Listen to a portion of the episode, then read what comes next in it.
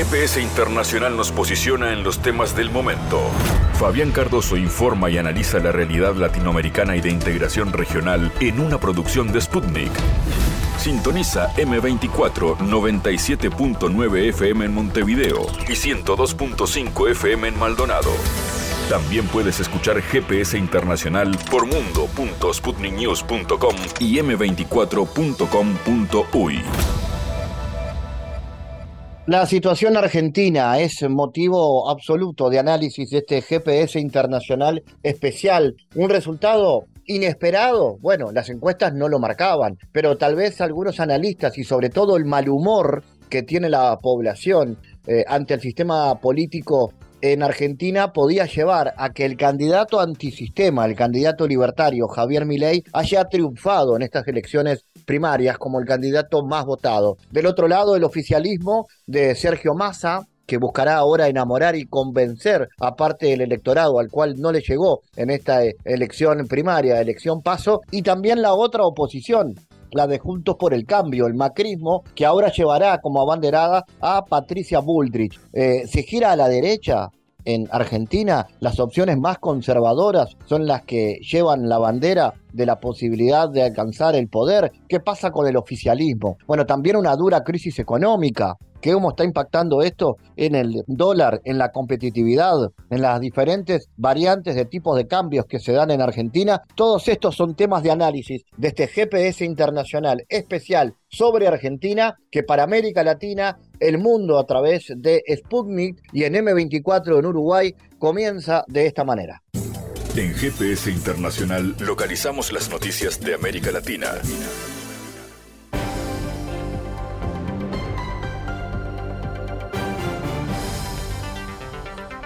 Momento ahora para las noticias. El presidente de México, Andrés Manuel López Obrador, instruyó investigar la muerte de la teniente Gloria Cházaro, quien fuera la primera mujer en comandar una patrulla costera en el país. En conferencia de prensa, el mandatario latinoamericano dijo que solicitará a las dependencias correspondientes los datos sobre el deceso de la integrante de la Secretaría de Marina Mexicana, ocurrido en junio de este año.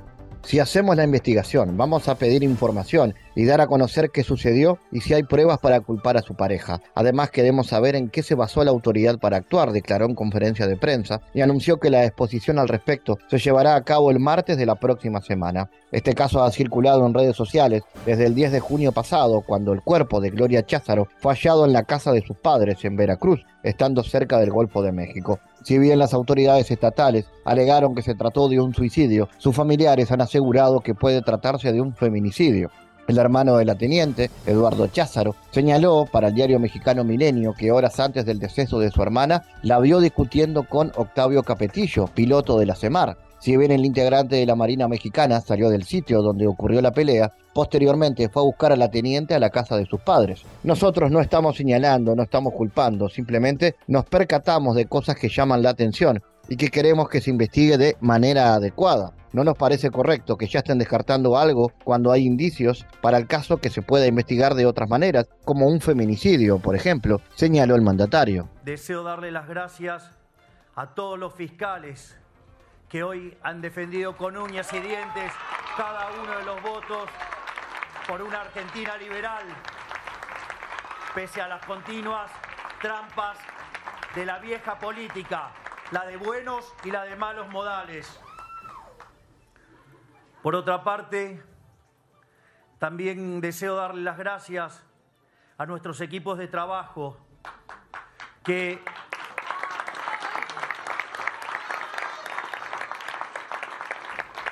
que mientras que se nos acusaba de no tener equipos, somos el único espacio que hizo una presentación concreta y completa de un programa de gobierno.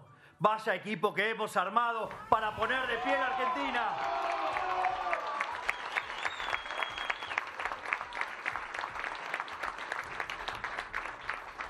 Naturalmente, también siempre es muy importante el rol de los afectos, el rol de los amigos, el rol de 540, que algún día lo sabrán, el rol del jefe. porque sin el jefe esto no hubiera sido posible.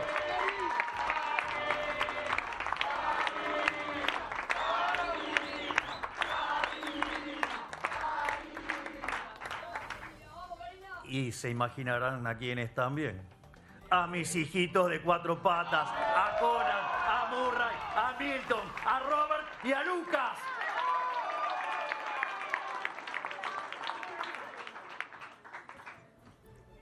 Y para que esto sea una fiesta completa, aquellos que han armado esta verdadera fiesta, a ese tercio de los argentinos que han decidido que la libertad avanza sea la expresión que cambie la Argentina.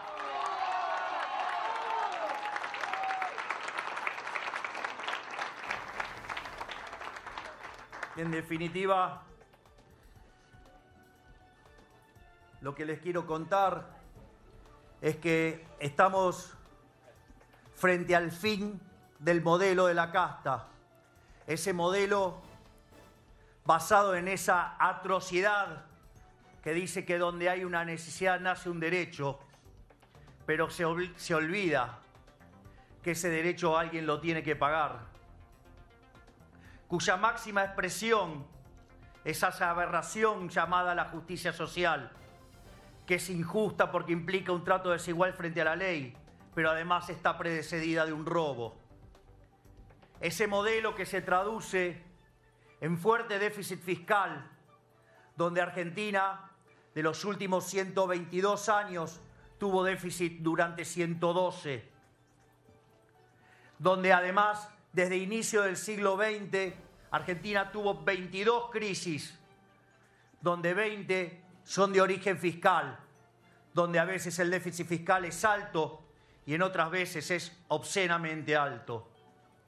Y que eso se traduce en crisis de endeudamiento, ya que cuando no se lo puede financiar más con deuda, a pesar de su inmoralidad, se traduce en defaults. Luego recurren a la emisión monetaria, y es así que desde que tenemos Banco Central le quitamos 13-0 a la moneda, podríamos quitarles tres más próximamente. Tuvimos dos hiperinflaciones sin guerra.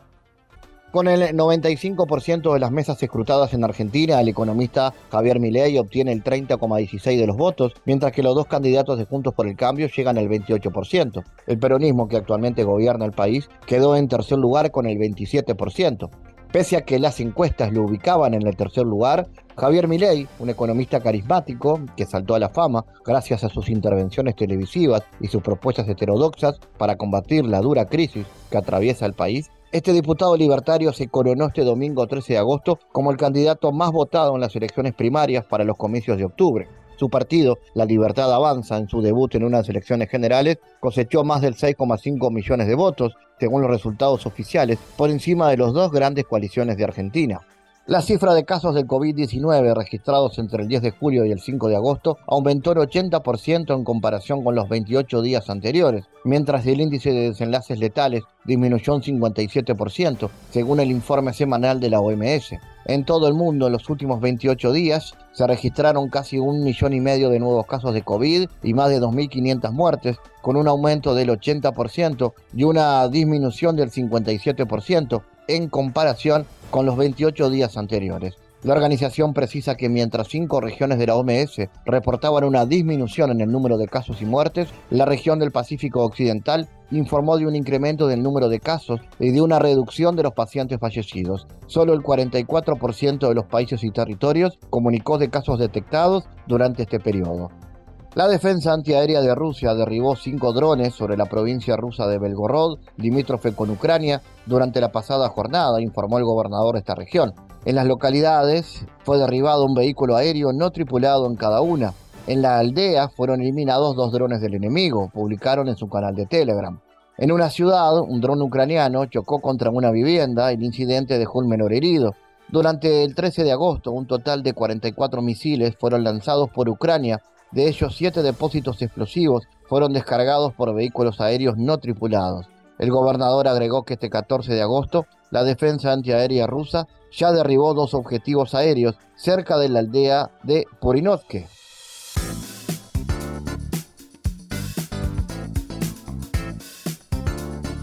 Vamos a hablar de lo que ha pasado en Argentina en estas horas, sin duda, noticia, lo que ha sido en las elecciones paso, en las primarias abiertas, simultáneas, obligatorias, el triunfo del candidato Milei como el candidato más votado y lo que se analiza como una derrota de los sectores vinculados al oficialismo, pero también de la derecha tradicional que representa la alianza Juntos por el Cambio. Vean ustedes, el expresidente brasileño Jair Bolsonaro celebró la victoria del candidato Javier Milei en las elecciones primarias. Mira, me ha gustado su victoria, quiero que se repita ahora en el segundo turno, para que Argentina vuelva, que salga de la izquierda. Esa es la intención, nada más, dijo el expresidente en un audio divulgado por el canal Bandeirantes. Al ser eh, preguntado por la cadena de televisión, Bolsonaro afirmó que de momento no piensa participar en la campaña electoral argentina, pero no descartó hacerlo si considera que puede ayudar a la candidatura de Milei.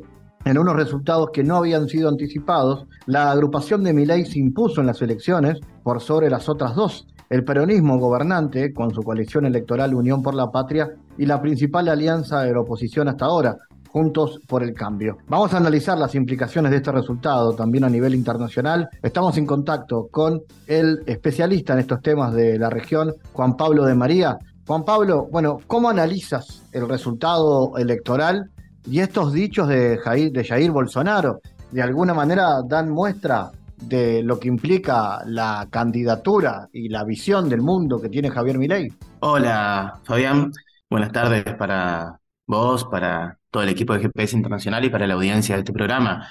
Bueno, analizando lo que fue, digamos, el resultado de estas pasos aquí en Argentina, en el orden regional y mundial, creo que es un, esto refleja un aire, un espíritu de época en cuanto a emergentes de la crisis política que hay en distintos órdenes, los que mencionaba, desde lo local a lo mundial y viceversa. Vos mencionabas a dos, Milei y Bolsonaro, fíjate que ambos, digamos, son emergentes de esta, de esta crisis que hay, digamos, de época en este contexto en el que estamos, y mm, no es de extrañar que justamente uno en el 2018 y actualmente Milei hayan salido victoriosos, si bien por supuesto hay que marcar la diferencia. En el caso de Bolsonaro se va a ser presidente del Brasil y estuvo cuatro años en la administración, y en el caso de Milei ha ganado las pasos, es decir, las primarias abiertas, simultáneas y obligatorias, y aún quedan las generales del 22 de octubre en Argentina.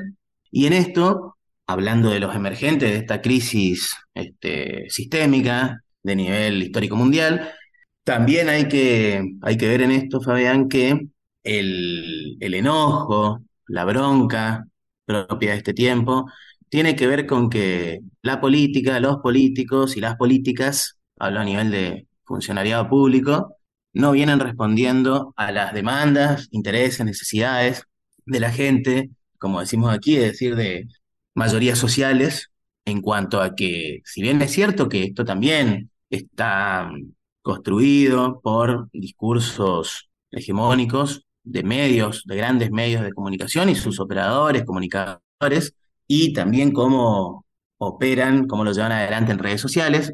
No nos olvidemos que en este, en este sentido redes sociales como TikTok, Instagram han jugado un papel primordial, en, justamente en el caso de Milei acá en Argentina, alzar su imagen, tanto a favor como en contra. Aquí en el plano nacional, eh, los medios y sus comunicadores que hablaban en contra de Milei y su plataforma electoral, tanto lo criticaban y lo, lo denostaban que eso hizo crecer la figura de Milei y los que hablaban a favor también.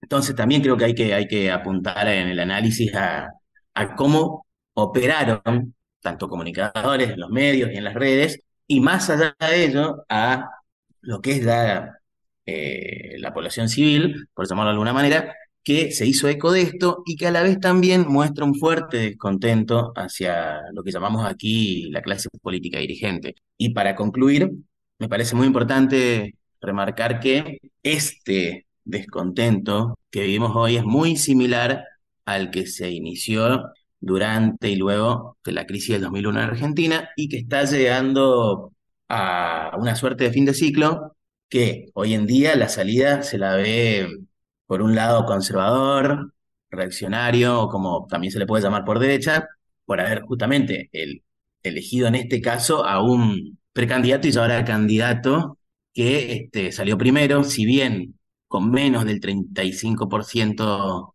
de votos, pero aún así ha salido primero. Y esto confirma justamente que el, el desencanto, que tiene que ver con, con lo que decía anteriormente, la bronca, el odio, es también tiene que ver con este resultado, con este resultado electoral. Y en esto te digo, te digo por último, Fabián, si la respuesta no viene de parte de la política y los políticos y políticas, vendrá de parte de la gente. Y la gente eh, dio ya una respuesta con el voto. Juan, y si hablamos de la posibilidad de, de un gobierno de Milei si finalmente se llegara. Primero, si crees que es posible tomando en cuenta cómo puede reaccionar, por ejemplo, el mercado o el establishment, el sistema financiero argentino a esa posibilidad. Pero si así fuera, ¿qué se puede esperar? ¿Un alineamiento ferviente hacia Estados Unidos? ¿Tendría algo que ver con el vínculo con Donald Trump? Si finalmente Trump también triunfara en Estados Unidos, digamos, ¿qué se puede esperar en cuanto a política exterior e interior de un eventual gobierno de Milei si así fuera? Mira, Fabián, yo creo que puede esperarse lo que decías en lo, internacional, un alineamiento contra el trampismo y en lo regional, Bolsonaro, el bolsonarismo. Eso en lo ideológico, político, discursivo, porque no nos olvidemos que también la política va más allá de, esto que, que mencionaba, y en lo económico-político, la Argentina tiene fuertes vínculos no solo con estos países, sino también con otros países, otros bloques, como China, la Unión Europea. Eh, no nos olvidemos, fíjate, si vamos a un antecedente histórico reciente, el gobierno de Mauricio Macri, del 2015 al 19, también tenía un fuerte alineamiento discursivo político con Estados Unidos, también con el Brasil este, gobernado por primero Temer, después Donald Trump. Sin embargo, la realidad fue mucho más fuerte superó la alineación discursiva, ideológica, geopolítica del macrismo y el gobierno de Macri no pudo romper relaciones con China ni tampoco con Rusia en el orden de lo, de lo mundial, porque ya el Estado Nacional argentino tenía acuerdos que aún siguen vigentes con una potencia económica política que sigue creciendo como China. Entonces, en ese sentido, el, si Milei llega a ser presidente, se va a encontrar con una cruda y dura realidad que lo va a trascender y por más, por más antisistema, antipolítica que se muestre discursivamente y haya dicho que si él llega a ser presidente va a eliminar ministerios, el Banco Central, quizá intente hacerlo, no me extrañaría que lo haga, dolarizar, quizá intente hacerlo, no me extrañaría que lo haga, pero a la vez también la realidad internacional y mundial va mucho más allá y más acá de, eh, jugando con la imaginación de este, si Milei llega a ser presidente e intenta tomar medidas que, que, dijo ya en campaña que, que las va a llevar adelante si llega a ser presidente. También preguntarte, Juan Pablo, ¿cómo crees vos que queda el, el oficialismo, ¿no? En este caso, tomando en cuenta, bueno, que le queda todavía un buen tiempo para gobernar, tiene que negociar con el Fondo Monetario, eh, ¿cómo, qué, qué, qué, qué herramientas y qué margen de maniobras tiene ese oficialismo? Y actualmente el oficialismo el margen de maniobra que tiene es el que le queda de aquí a, al 10 de diciembre. Aún así, para no caer en, un, en una postura de desesperanza ante los, ante los acontecimientos que se vienen llevando adelante, creo que el oficialismo aún tiene chances de luchar para justamente la contienda electoral ahora del 22 de octubre próximo, que son las generales, y eh, para dar la vuelta, como decimos aquí, es decir, para salir triunfador. Si no es en las generales, en el, en el balotaje segunda vuelta.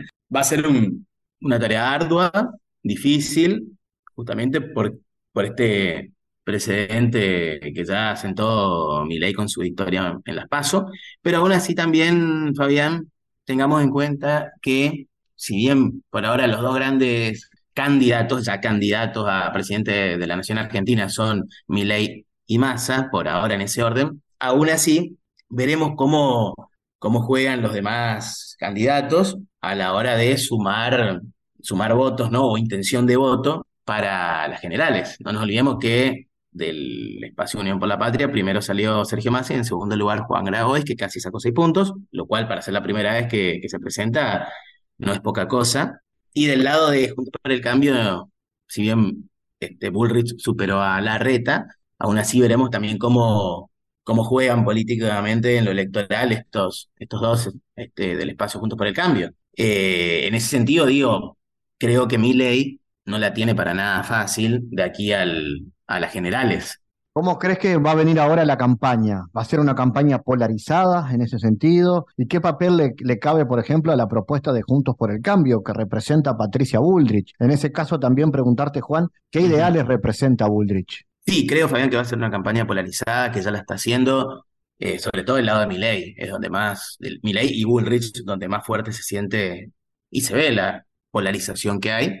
Son dos candidatos que polarizan permanentemente y particularmente Bullrich, como me preguntabas, es una candidata que desde hace muchísimo tiempo en política y haciendo política polariza permanentemente, no solo durante campañas electorales, pero sí recrudece su postura polarizadora durante las campañas electorales. Eh, un claro ejemplo de ello es en la actual campaña electoral. En eso, relacionando con la cuestión de margen de maniobra que me preguntabas anteriormente, pensemos, Fabián, que se complica el margen de maniobra del oficialismo teniendo dos candidatos ya que siguen en carrera y que apuntan a ser presidentes, por un lado Milei y por otro lado Ulrich, justamente en esa postura polarizadora dura que tienen, al oficialismo se le complica en cuanto a margen de maniobra, creo que en eso por decirlo en un sentido figurado y hasta deportivo, están contra las cuerdas, pero aún así no está muerto quien pelea y el oficialismo sigue dando pelea. Y creo que lo que le queda al oficialismo hacer para fortalecer su postura electoral es también polarizar con más crudeza o dureza, como lo vienen haciendo estos dos que, de los que hablamos, para justamente poder este, tensar las cuerdas y ubicar a no solo su electorado, sino a aquellos también que, que por ahora están, están indecisos o, no saben bien a quién, a quién van a votar, justamente para sumarlos a, sumarlos a la, a la propuesta oficialista y que voten al oficialismo.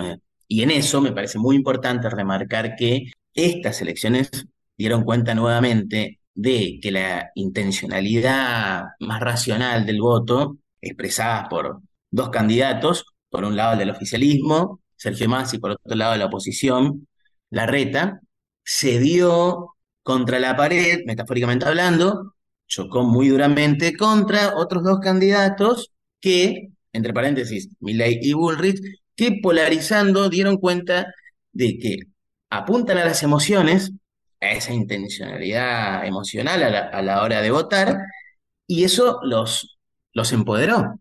Y las pruebas están a la vista. El resultado cómo le fue en los números, el porcentaje de votos que han, que han sacado. Y en eso nuevamente el tema de la racionalidad a la hora de estar en la batalla, en la contienda electoral, queda chica o corta ante el otro lado de este, apelar justamente a las emociones, como una forma de hacer política y más en un tiempo electoral de lo que, de lo que se trata es de ganar elecciones. Entonces, en eso, como efecto propositivo, creo que el candidato del oficialismo, Sergio Massa, tiene que ser, este, apelar más a la emocionalidad y posicionarse de una manera más fuerte ante los candidatos que vienen jugando de ese modo y les ha ido en cuanto a, a números y resultados muy bien. Juan Pablo de María, gracias por tu análisis para GPS. Gracias a vos, Fabián, al equipo de trabajo de GPS y a toda la audiencia de este programa. Analizamos los temas en GPS Internacional.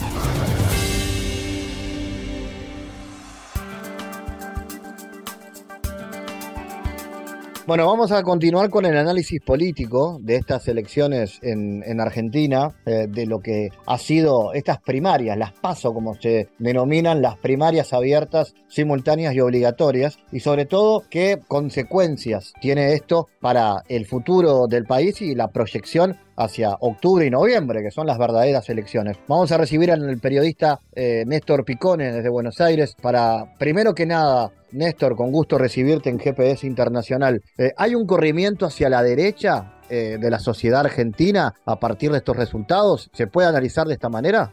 Yo no lo analizaría así. El corrimiento es de la dirigencia. Y tampoco creo que la gente que votó a las fuerzas eh, de la reacción a Milley y, le dieron el triunfo a, a Bullrich, Puede ser que haya un núcleo duro ideologizado que viene desde el fondo de la historia, digamos. Hoy yo recordaba hace un rato que la dictadura militar también tuvo consenso. Lo que pasa es que no había WhatsApp, no había este, ninguna de las redes y entonces el discurso de maten a los guerrilleros no se conoció, pero hubo.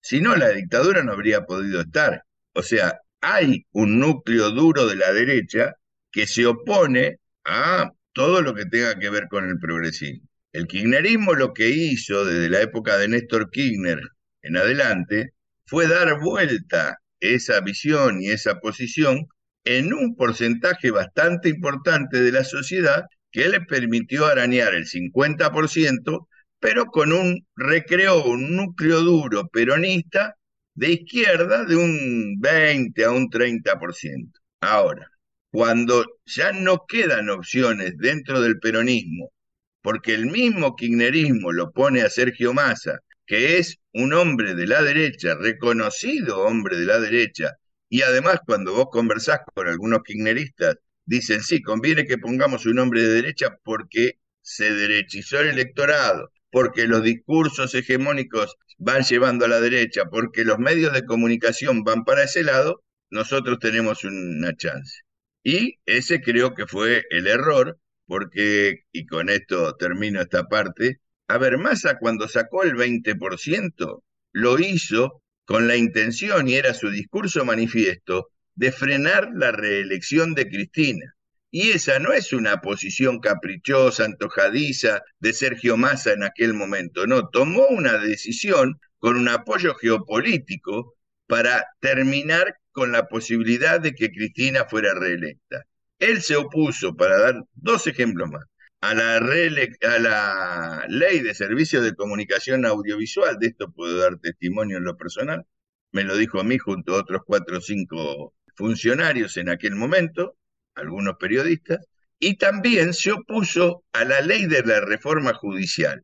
Su estructura, la estructura de Sergio Massa, es esa, no permitir que se reconstituya el modelo de Estado nacional, popular, de bienestar, con un Estado de Derecho. Mantiene la estructura neoliberal. Ese es el pensamiento de, de Sergio Massa. Y si me permitís, te agrego un hecho más, que pasó esta semana, eh, la semana pasada, quiero decir. Cuando matan al militante eh, en la 9 de julio, ahí al lado del obelisco, Molares, ¿qué dice Sergio Massa? En un incidente de seguridad hubo un muerto en el obelisco y hizo todo un discurso de seguridad remitiendo que lo que él va a hacer cuando sea presidente es poner el modelo de Tigre. ¿Quién aconsejó a Sergio Massa para hacer el modelo de Tigre? Rudolf Giuliani. E inclusive muchos de los intendentes que estaban con Sergio Massa en ese momento participaron de cursos de capacitación con la gente de Uribe. Esto no es un invento mío, no es atacar, no es atacar un discurso de Massa, esta es una realidad. Ahora, Massa se dio vuelta de esa situación y se hizo kirchnerista este es un interrogante que la gente que no lo vota o que no lo quiere, te digo, lo he consultado a nivel eh, de una peluquería, gente que no está politizada, dice, no, masa es un panqueque.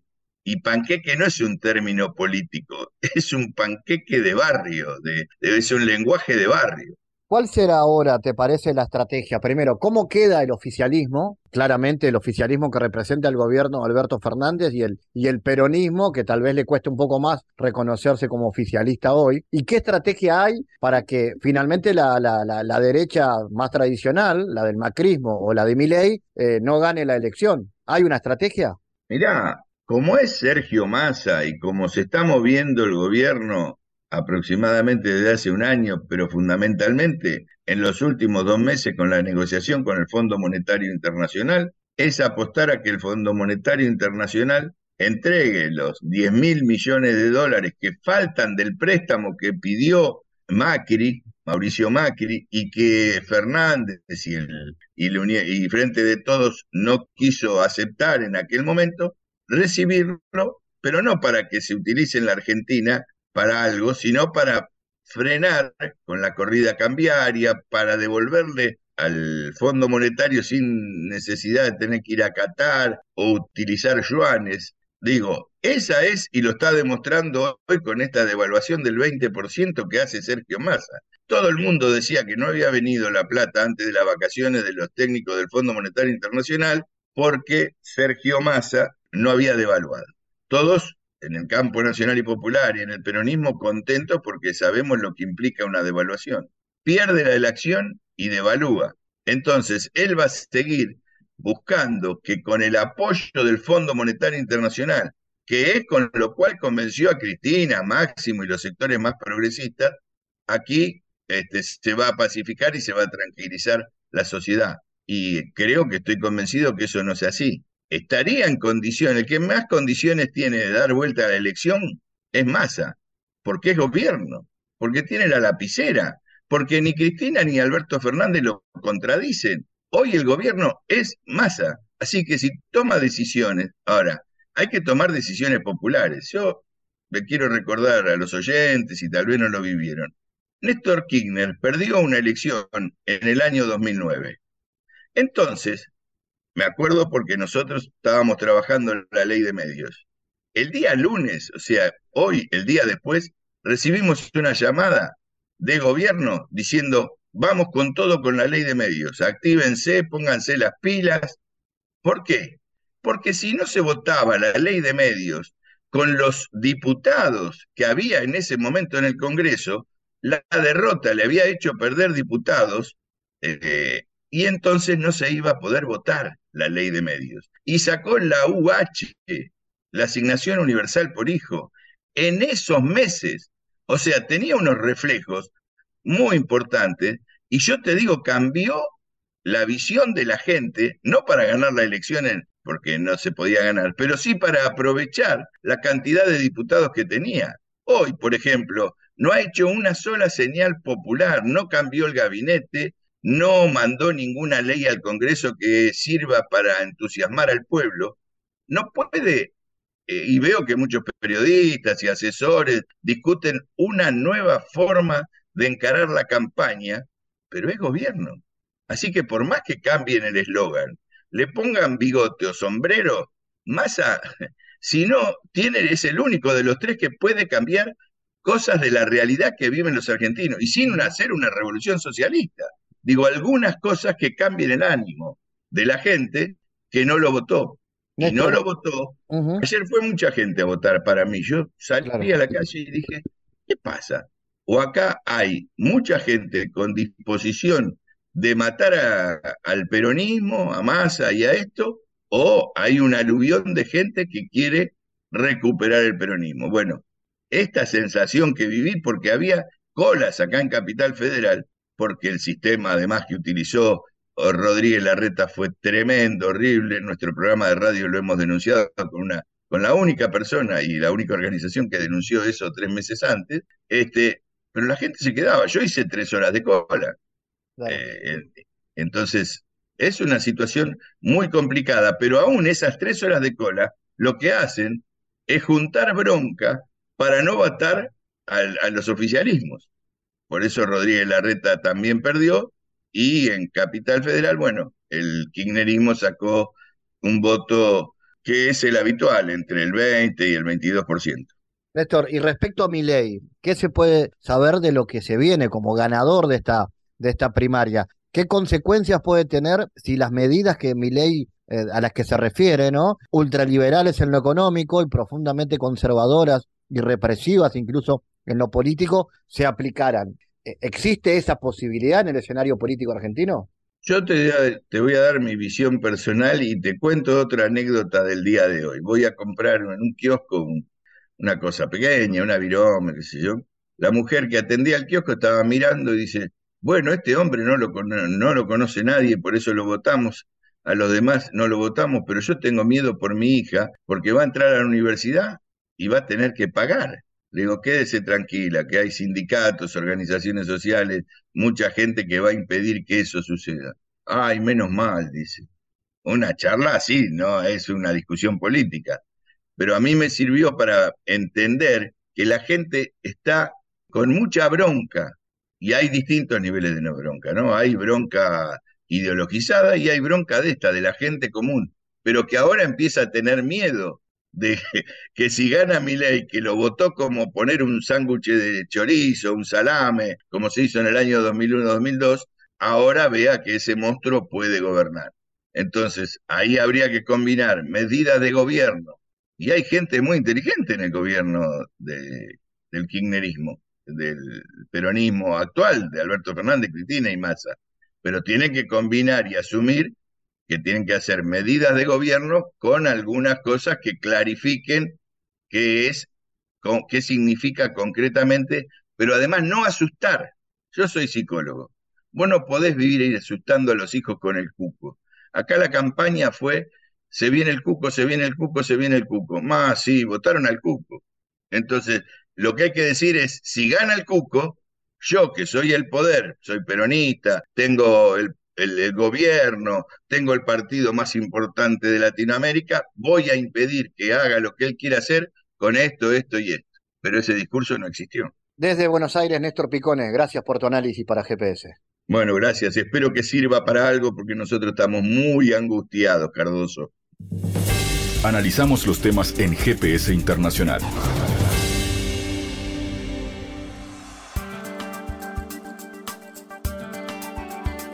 El Banco Central de la República Argentina devaluó la moneda oficial un 22% al llevar la cotización del dólar de los 300 a los 350 pesos, decisión que mantendrá hasta los comicios generales del 22 de octubre, tras las elecciones primarias del 13 de agosto, en las que resultó vencedor el candidato de derecha Javier Milei. El Banco Público Nación señaló el 14 de agosto que la cotización del dólar oficial está a 347,5 para la compra y 366,5 para la venta, cuando el 11 de agosto se situaba en 285 para la compra y 298. La autoridad monetaria también decidió subir la tasa de interés de referencia en 21 puntos, de manera que la tasa nominal anual escalará del 95 al 118%, el porcentaje más alto de los últimos 20 años.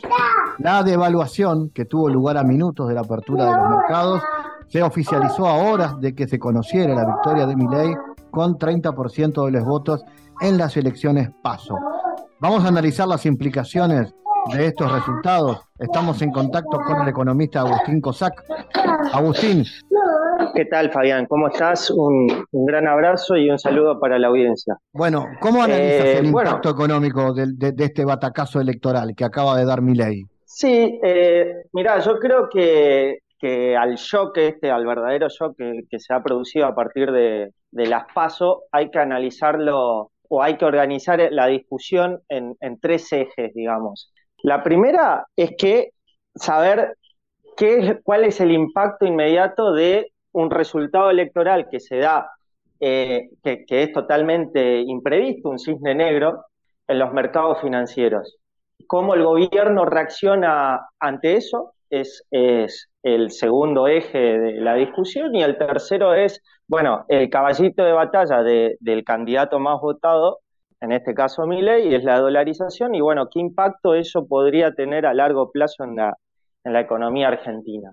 Eh, respecto a lo primero, es decir, cómo reaccionan los mercados financieros cuando, se ven sorprendidos, si algo aborrece los mercados financieros es la sorpresa y, los movimientos que, se estuvieron viendo en la jornada de, hoy, de alguna manera, eh, anticipan anticipan mayor sobrereacción, volatilidad y también una tensión dolarizadora. Estas van a ser las tres características de las próximas jornadas eh, financieras en, el país, eh, porque en definitiva, eh, por un lado teníamos o, se tenía la cierta expectativa de que las pasos iban a empezar a despejar un montón de dudas respecto de cómo iba a ser la política monetaria en el mediano plazo. Y la verdad que el resultado de las pasos trajo más ruido, más incertidumbre que respuestas, porque ahora efectivamente cualquier cosa puede pasar. Se confirmó el escenario de tercios, que, había sido de alguna manera tachado de las encuestas, borrado, y por lo tanto no estaba praiciado en, los activos financieros. Esto obliga a cierto reacomodamiento eh, de los precios de los activos financieros y el mercado suele sobre reaccionar. Cuando ocurre esto, suele reaccionar ante la incertidumbre. Por otro lado, tenemos, eh, es seguro que, tengamos días de, mayor volatilidad porque, eh, como te decía, cualquier cosa puede pasar. Puede pasar desde que mi ley se imponga con su política de dolarización, eh, un poco aglutinando el voto bronca, y puede ser que incluso el candidato de oficialismo, que las, las encuestas ya daban, a Sergio Massa, digo, que a las encuestas daban con probabilidades muy remotas de ganar, se imponga en un eventual balotaje si logra concentrar el voto, eh, digamos, espanto o, temor o miedo respecto de lo que podrían ser las políticas de mi ley. Entonces ahora sí tenemos eh, un escenario completamente abierto, mucha incertidumbre, mucha volatilidad y finalmente, eh, como te decía, la tercera característica de los mercados financieros en las próximas jornadas es de una tendencia o tensión dolarizadora muy grande, porque el 58% de, del electorado votó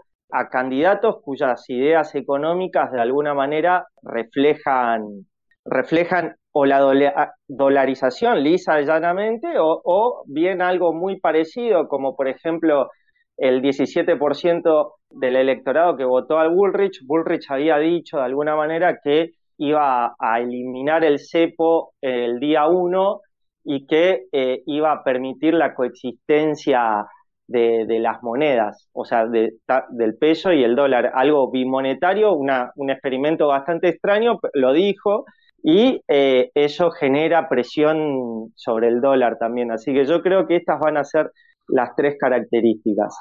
Por otro lado, hay que ver cómo el mercado, cómo el gobierno reaccionó frente a estas eh, expectativas y reaccionó, bueno, con la caja de herramientas más básica, más elemental de toda corrida cambiaria, una devaluación fuerte, en un contexto donde no tenía mucho sentido defender el Crowdling PEC, eh, porque hubiera sido muy costoso, devaluó 22%, lo cual hizo que el tipo de cambio oficial se alinee al, dólar del comercio exterior.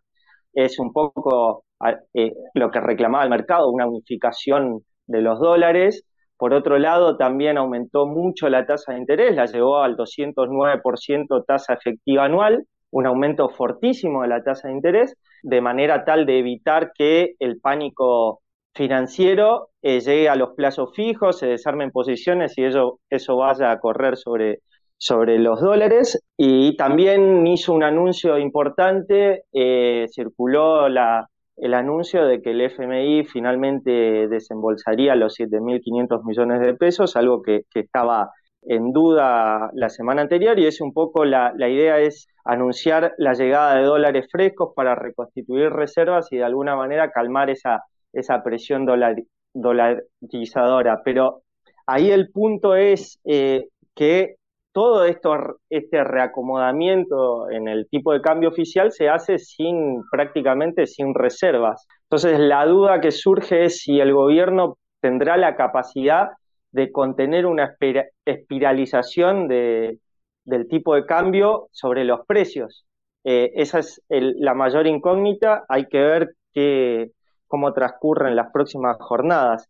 Y finalmente eh, tenemos el, gran debate que, se va a reinsertar en la sociedad, es que sobre la conveniencia de, la dolarización para la economía argentina. Eh, digo, la idea de que detrás de la dolarización está la idea de que todos los problemas macroeconómicos del país tienen una raíz fiscal, que hay que castigar a un gobierno que es gastador compulsivo y la mejor manera de hacerlo es eliminando su, fuente de abastecimiento, es decir, al Banco Central, de esta manera imponer eh, la disciplina fiscal por la fuerza, pero esto trae un montón de, perjuicios para, para la economía que tienen que ver, por un lado, bueno, te quedas sin instrumentos ante un shock adverso, no podés reaccionar, no podés hacer política contracíclica. ¿Qué hubiera pasado en Argentina si no tuvieras la capacidad de, emitir moneda eh, ante, por ejemplo, la pandemia? ¿Cuánto hubiera sido el, desplome económico? Eh, ¿Hubiera sido eh, la recuperación, hubiera sido de la misma velocidad si vos no hubieras preservado con, subsidios a las empresas y a, los trabajadores dentro de sus casas, es un debate que, hay que dar. Por otro lado, otro problema que te genera la, falta de moneda nacional o, atarte a, una moneda extranjera es que no necesariamente ese país tiene el mismo ciclo económico que vos, entonces te podés quedar sin instrumento de política contracíclica cuando Estados Unidos aprecie su moneda qué va a pasar con, la economía nacional eh, o con el aparato productivo nacional, esa es toda una incógnita, eh, y máxime que la moneda a la que te, te, terminás atando no es la de un socio comercial, por lo cual podés quedar desfasado. Puede pasar, como pasó en la crisis del 2001, que la devaluación del real y la apreciación del dólar generaron una tormenta perfecta que terminó con una crisis cambiaria en tu propio país y finalmente te saca a la política cambiaria que es una, una herramienta ineludible de, desarrollo en una economía como la Argentina donde eh, vos necesitas el tipo de cambio, desde mi punto de vista, para generar un, desarrollo, una diversificación sectorial y, y territorial de la estructura exportadora que te eh, genere los dólares necesarios que necesita la economía argentina para, para poder funcionar. Agustín, temas obviamente que, aparecen en, en, agenda. ¿El fuerte movimiento en el tipo de cambio denota de alguna manera que se ha vuelto todavía más intenso la desconfianza y inestabilidad que plantea un eventual liderazgo de Javier Milei? Eh, ¿Le pone los pelos de punta al mercado eso? Eh, sí, por supuesto. Como te decía, los mercados financieros, si algo odian, si algo aborrecen, es la incertidumbre. El resultado electoral no estaba en el radar, no estaba, no, no era un, un escenario que las encuestas de alguna manera reflejaran con una probabilidad cierta y bueno, al, al enfrentarse eh, con la realidad, al ser un escenario que efectivamente se presentó, lo primero que hacen los mercados financieros es reacomodarse y lo hacen violentamente, sobre reaccionando. Y obviamente como no hay una, tampoco queda claro qué es lo que va a pasar eh, en las generales, porque eh, como te decía, los escenarios han quedado abiertos, puede pasar incluso que el candidato del oficialismo se termine imponiendo y eso, eh, o sea, puede pasar que gane ley o que gane Massa. Yo no veo que con el resultado electoral haya, haya como una tendencia clara. Y como cualquier cosa puede pasar, la incertidumbre va a estar a flor de piel, entonces vamos a tener jornadas de mucha volatilidad hasta octubre. Así que sí, y, como te decía, la, otra gran característica eh, de las próximas jornadas es la, la tendencia o la presión sobre los dólares paralelos. Una dolarización de la economía, el escenario que en algún momento tuvo Ecuador, por ejemplo, ¿no? ¿Qué se puede aprender de esas experiencias y qué consecuencias directas puede tener esto sobre las poblaciones más vulnerables, Agustín? Bueno, es un tema porque te saca eh, un instrumento que yo considero central para las, las posibilidades de desarrollo. Entonces, o sea, un poco la dolarización lo que hace es transformar los, los activos que tiene el Banco Central en, en dólares y combinarlos con los pasivos y de alguna manera de ahí sale el tipo de cambio implícito. Hoy, hoy está, eh, hoy no existen los dólares necesarios como para hacer una dolarización a un tipo de cambio razonable. Mi ley dice que eh, con el shock de confianza que él puede producir, los activos del Banco Central se van a reevaluar de forma tal de que el salto evaluatorio no sea, digamos, catastrófico en términos sociales. No sé, es un supuesto demasiado fuerte el que hace mi ley. Eh, yo creo que le pega de pleno la dolarización, le va a pegar de pleno a los sectores más vulnerables que eh, no tienen la capacidad, que tienen ingresos en pesos, no tienen mucha capacidad de ahorro y por supuesto no tienen herramientas como para empezar a dolarizarse desde ya. Entonces, veo que eh, el impacto va a ser asimétrico entre las personas que, tienen cierta capacidad de, ahorro, ciertos instrumentos, digamos, como para acceder a, mercados financieros un poco más sofisticados, que ahorran en, en, otros instrumentos que no sea la moneda nacional, les va, les va a impactar muchísimo más. Agustín Cosac, gracias por tu análisis desde Buenos Aires. Bueno, chao, hasta luego. El mundo en GPS internacional. En diálogos geopolíticos analizamos diversos asuntos que atañen a la política mundial, desde el abordaje de los ámbitos multilaterales de articulación política a nivel global hasta las cualidades y los propósitos de las configuraciones regionales, tanto en América Latina así como en otras regiones. Nuestro objetivo es poner foco a una gran diversidad de temas que atañen a la geopolítica en el mundo contemporáneo. Para eso vamos a recibir a Santiago Caetano, aquí en GPS. Bienvenido, Santiago. ¿Cómo te va, Fabián? Continuando con lo que hemos desarrollado durante la semana anterior, si bien la bioeconomía ha estado asociada tanto en documentos científicos como en política pública a una forma de producción sustentable en términos prospectivos, hay diversos autores que plantean escepticismo en torno a la efectiva sustentabilidad del paradigma. En este sentido, existen una serie de controversias relativas a si la transición hacia la bioeconomía realmente tiene un futuro más sustentable, particularmente en lo referente a la competencia entre la producción de alimentos y energía y sus impactos negativos en el uso de la tierra. ¿Cuáles son las diferentes perspectivas sobre este paradigma, Santiago? Las diferentes perspectivas en torno a la sustentabilidad de la bioeconomía podrían subdividirse en tres aspectos importantes, siendo estos, en primer lugar, la contribución de este paradigma al desarrollo sustentable, luego los requerimientos necesarios para la realización de dichas contribuciones y por último los problemas que obstaculizan las contribuciones, así como sus impactos negativos en el medio ambiente. En lo que concierne a la postura que refiere a la sustentabilidad como una cualidad implícita de la bioeconomía, se destaca el fundamento de que este paradigma implica beneficios ecológicos importantes, en tanto que contribuiría a la reducción de la emisión de gases de efecto invernadero, así como la mitigación de otros impactos negativos de la producción sobre el medio ambiente. Santiago, ¿la bioeconomía es beneficiosa para la consecución del desarrollo sostenible? Bueno, el desarrollo de la bioeconomía podría ser beneficioso para la sustentabilidad, pero bajo determinadas precondiciones. Por un lado, se plantean beneficios en lo relativo a la producción sostenible de commodities, fertilizantes y energía, por medio de la promoción del cuidado de la biodiversidad, lo cual contribuiría a la configuración de una sociedad eh, sustentable y más equitativa. A su vez, hay quienes ubican el foco en los problemas relacionados con la sustentabilidad de la producción de biomasa y biocombustibles, así como el uso de la tierra, para lo cual se necesitaría forjar estrategias de políticas públicas a los efectos de reducir el impacto medioambiental, aumentando la sustentabilidad en la producción agrícola y asegurando prácticas productivas sustentables. Gracias Fabián, hasta la próxima. Gracias Santiago por tu aporte a GPS Internacional. Gracias Fabián, hasta la próxima. GPS Internacional, una producción de Sputnik con la producción periodística de Santiago Caetano, siguiendo los temas más importantes de la agenda latinoamericana y con visión global. Esta producción de Sputnik que se despide y que nos invita también a que nos sigan a través de las redes sociales. En Twitter somos GPS Inter y estamos también en Facebook, GPS Internacional. Fabián Cardoso en GPS Internacional junto a los protagonistas analizó la realidad.